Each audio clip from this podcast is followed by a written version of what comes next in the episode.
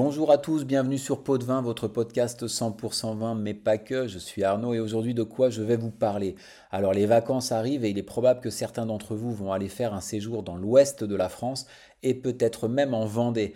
Alors pour boire local et bien choisir vos vins, je vais vous parler des fiefs vendéens.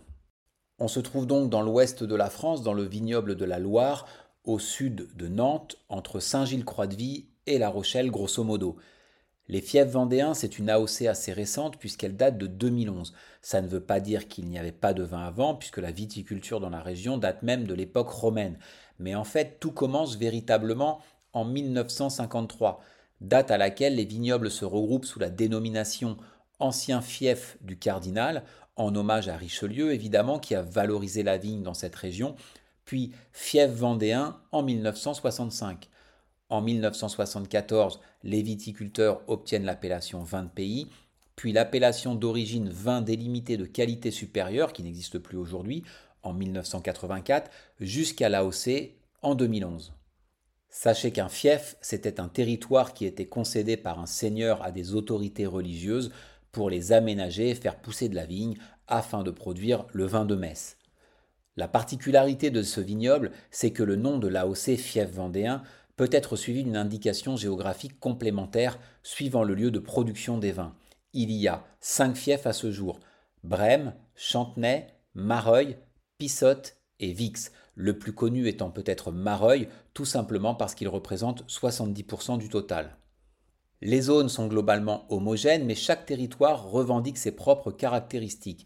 Brême est par exemple en bord de mer, alors que Chantenay est situé dans le bocage, et Pissotte à l'intérieur des terres, en bordure de forêt.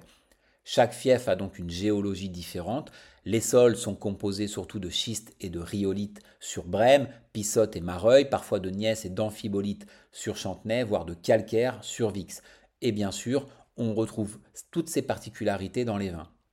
Le vignoble est implanté sur des pentes souvent comprises entre 3 et 5% et orienté essentiellement sud-sud-ouest pour bénéficier d'un ensoleillement optimal.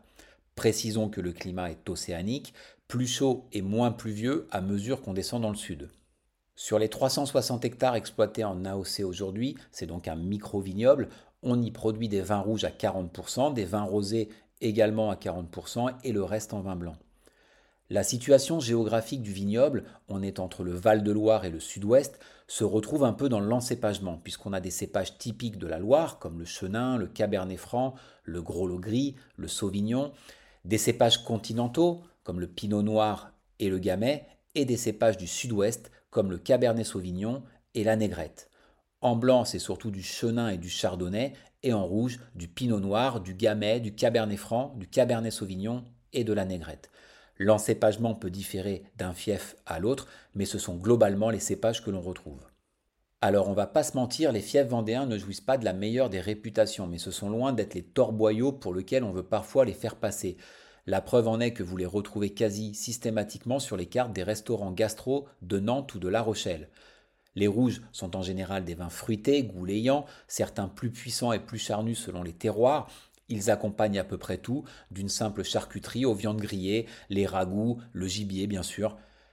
Les blancs sont des vins vifs, avec une belle fraîcheur et des arômes de fruits à chair blanche, d'agrumes et avec quelques particularités selon les terroirs, comme des notes iodées sur Brême, qui se situe au bord de l'océan Atlantique. Bien sûr, ce sera parfait avec un beau plateau de fruits de mer, avec du poisson ou avec des fromages de Vendée, voire du Poitou.